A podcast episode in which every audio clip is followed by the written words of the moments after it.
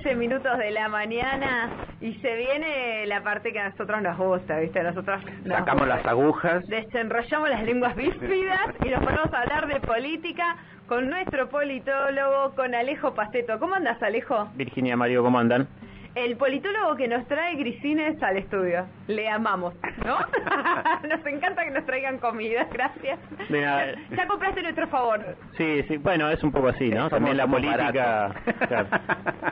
Te traigo algunas dádivas a cambio de, de buena onda y buen clima. No, igual tenemos muy buena onda con Sí, sí, eso, eso por supuesto. Hoy, hoy me faltaría el mate, no quiero que suene a reclamo, pero un mate vendría bien en algún momento. Pero Traelo cuando gustes, ¿ah? bueno, basta de discusiones entre nosotros, que ya bastantes discusiones hay y tensiones y tironeos en la política en este país. Y por el título que le pusiste a la columna, viene por ahí, ¿no? Sí, eh, había pensado que un buen título podía ser a Río Revuelto, porque justamente la política, eh, más allá de que siempre es parte un poco de esa tensión y, y dinámica, eh, viene muy revuelto últimamente, y esto, como bien dice el dicho, eh, puede llegar a ser ganancia, ¿no? De, algunos actores en particular.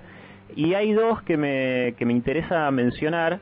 Eh, por el lado, no sé si decirle de la positiva, pero sí dentro de lo que, de lo que siempre eh, destacamos como el, el ecosistema político, eh, que sería Sergio Massa. Eh, me parece que es uno de los dos que puede, eh, está empezando nuevamente a asomar cabeza como uno de estos eh, beneficiarios del río revuelto que hay en la política, sobre todo en el oficialismo, ¿no? Pero también tratando de tender puentes con la oposición. Eh, y el otro, que, yo lo pondría en el saldo negativo, es el caso de Javier Milei, porque, porque han estado circulando en estos últimos días, en esta semana, eh, algunos sondeos de opinión eh, que, lo, que lo, lo posicionan eh, como uno de los que puede llegar a ser beneficiario. Yo no digo que a partir de, de esto que, que está pasando en general en la política, Milei vaya a ser presidente, ojalá que eso nunca Ay, por suceda. favor. Ay, por- me va a dar un ataque. No, yo lo, digamos lo digo porque obviamente son sus intenciones, Sí, eso está sí, clarísimo, lo, dice de dicho, entrada, lo, lo ha dicho. lo sigue sosteniendo, eh, pero sí la realidad es que eh, Milei, que es básicamente, un- entre otras cosas, un producto muy grande del descontento que hubo con la política en su momento, Porteño, sí. Sí, sí, eso sí es, es cierto, es un dato muy importante. Eh, pasa que bueno, es es como el tema de con, con, con lo que es la política en, en, en la ciudad autónoma de Buenos Aires y su sus alrededores. Es una caja de resonancia muy grande y también se están conformando, digamos, eh, adhesiones y, y- y, digamos y, y partes del partido libertario o del nombre que tenga porque también hay tiene distintos nombres según el lugar que responden a mi ley en, en distintas provincias Acá en Eh, Neuquén, de claro. hecho, hay anuncios sí, de, de trabajo. Hace poco anunciaron que estaban en Cutralcó, Mm. Claro. trabajando con la Eh, por eso digo, es obviamente eh, hoy, digamos, es eh, diputado por la Ciudad Autónoma de Buenos Aires, es una caja de resonancia muy grande. Como te decía, él es, entre otras cosas, eh, el producto me parece más acabado del descontento político que, que- empezó a, a aflorar muy fuerte a partir de la pandemia. Eh, me parece que no es un dato menor en ese sentido también que la persona que lo acompañó en la lista y que ocupa hoy una banca es una negacionista eh, y eso hay que seguir resaltándolo, digamos, no es un dato menor, sino que me parece que también configura mucho lo que representa ese electorado, ¿no? Y me parece que hay que dejar de eh, decirlo de manera por ahí diplomática o soslayada, no, son negacionistas de la dictadura, eh, creo que mi ley de hecho nunca lo ocultó. Y sigue reforzando cada vez más ese discurso anti, que en un momento era antisistema, bueno, después antiderechos, anticambio climático, eh, llegó a tener actitudes de, de- violencia verbal muy fuerte eh, con respecto a Horacio Rodríguez Larreta, eso también obviamente fue un llamado de atención muy fuerte, más allá de esos dichos en sí, eh, para incluso para algunos sectores de, de lo que se dice como los halcones de Juntos por el Cambio, pero eh, es, una, es, un, es un electorado que también eh, obviamente empezaron a perder y que el crecimiento que pueda llegar a tener Milei de cara a las próximas elecciones o el sector que él representa, bueno, es un riesgo que corre Juntos por el Cambio y me parece que es un riesgo que corremos todos también, ¿no? Eh, y en esto digo, eh, puedo llegar a ser un poco más diplomático a veces con, con, lo que opino sobre política, pero me parece que con los negacionistas no. O sea, en este sentido, yo por lo menos no tengo grises y sí creo que el crecimiento de alguien eh, que representa ese sector, eh, sobre todo también con lo que pasó, digo, y, cómo se habilitaron eh, el 24 de marzo pasado los discursos negacionistas, también en representantes de otros partidos que dicen, ah, acá hay un nicho, ¿no? Acá hay un nicho que antes no lo podíamos decir porque no daba ser negacionista en otro contexto político. Bueno, en los últimos años eh, parece que, que sí da ser negacionista y me parece que eso es un, eso es un peligro. Entonces, como decía, y, volviendo a lo central de la columna, eh, me parece que en este río revuelto de la política, de, de, no haber propuestas concretas, de tanto el oficialismo como la oposición, estar peleándose entre ellos mismos y no llegar a acuerdos, bueno, puede llegar a terminar siendo muy favorecido y crecer digo, difícilmente llegue a ser presidente Javier Milei, ojalá nunca pase algo ni Milei ni nadie de su partido, pero eh, vamos a tener que prestarle mucha atención al crecimiento de los números que tenga el Partido Libertario o el nombre que tengan en las próximas elecciones. Y por el otro lado, como les decía, Sergio Massa, que esta semana eh, empezó a aparecer mucho más y algunas notas, algunas notas también en, medios nacionales.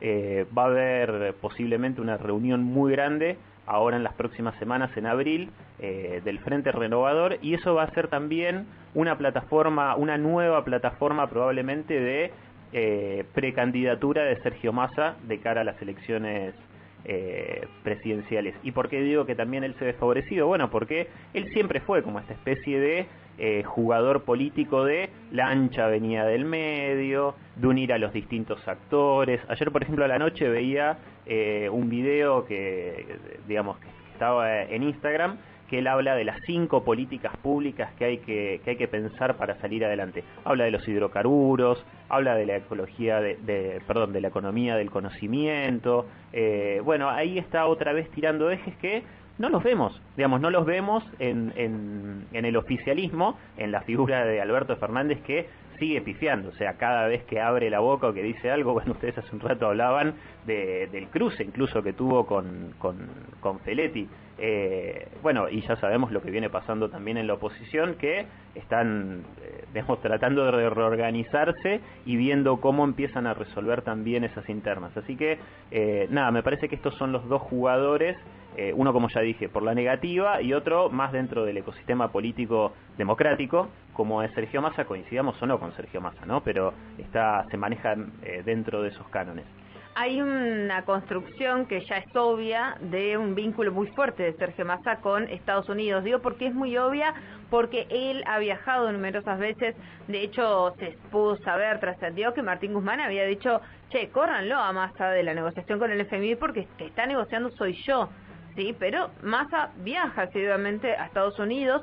Cuando vienen funcionarios de Estados Unidos, al primero que ven, con el primero que se juntan es con Massa. Y de hecho, cuando vinieron, ¿se acuerdan las misiones eh, que eran una mujer y un hombre, ahora no puedo recordar los nombres, del FMI a negociar el acuerdo acá en Argentina? se juntaban con Massa y ustedes dirán, bueno, pero es un político, bueno, pero es el presidente de la Cámara de Diputados. O sea, en los hechos prácticos no tenía nada que ver.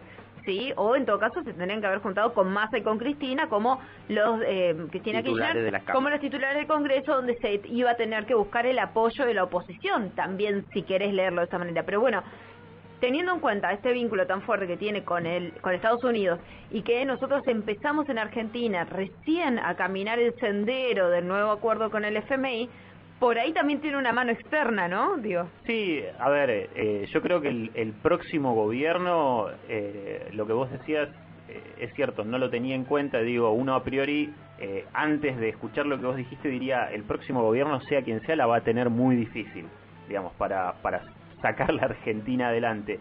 Pero, pero con esto que vos recién comentás, decís, bueno, es cierto, Sergio Massa está hiperblanqueado, que tiene esos vínculos con con la Embajada de Estados Unidos, con el gobierno, y bueno, quizás termine siendo lo que él siempre de alguna manera soñó y es su aspiración y está muy clara, ser presidente. Entonces quizás un, un precandidato a presidente que tiene eh, el visto muy bueno de Estados Unidos, que recibe a estos funcionarios, eh, bueno, puede ser un, un ayudín importante, ¿no? Para, para decirlo de esa manera, para que no la para que no la sufra tanto en su gestión llegado el caso, ¿no? Estamos tirando un pronóstico Totalmente, sí, hiper adelantado. Hiper adelantado. Eh, te iba a preguntar, Alejo, ¿cómo estás viendo a Guado de Pedro? Viste que se lo había, se lo había ahí maquillado, se lo estaba mostrando.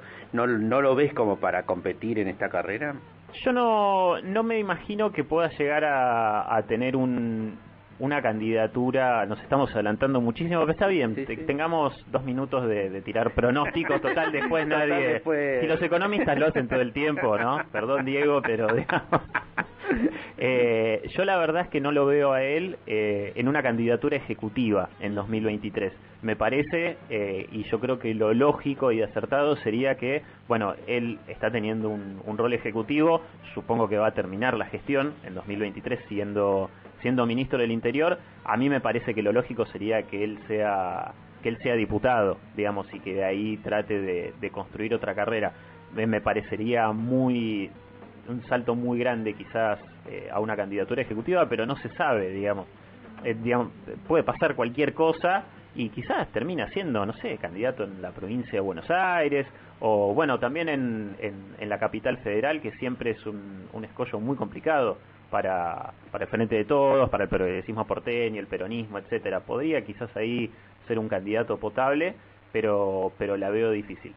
Máximo presidenciable ni ahí. Yo creo que no. Eh, digamos, he estado hablando con, con algunas personas que, que, que me decían un poco lo mismo. Por ahí eh, no es todavía el tiempo de Máximo y, de- y de Guado para candidaturas fuertes, ejecutivas, como una presidencial o una, o una gobernación, que bueno, sería por ahí la provincia de Buenos Aires.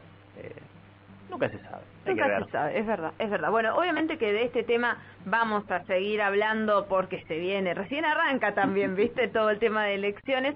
Sí te voy a dejar encomendado por ahí en algún momento en alguna de las columnas que nos actualices un poco la política internacional Ah, americana, porque Sí. Perú otra vez está sacudido, Chile viene también con proceso muy importante y vamos a tener la visita de Boric el- la semana que viene. La semana sí, entonces estaría bueno ahí, te dejamos la inquietud, sería. Dale. Contale a la gente cómo hace para seguir la conversación con vos. En Twitter es arroba el colorau. Ahí está, el Colorado. Y si no lo buscan... Con U. Exacto. Termina con U. Lo buscan en nuestras redes, en RN Radio, que ahí lo, lo etiquetamos también. Gracias, Alejo. A ustedes. Así pasaba la columna de política aquí en Voz a Diario a cargo del politólogo Alejo Paceto.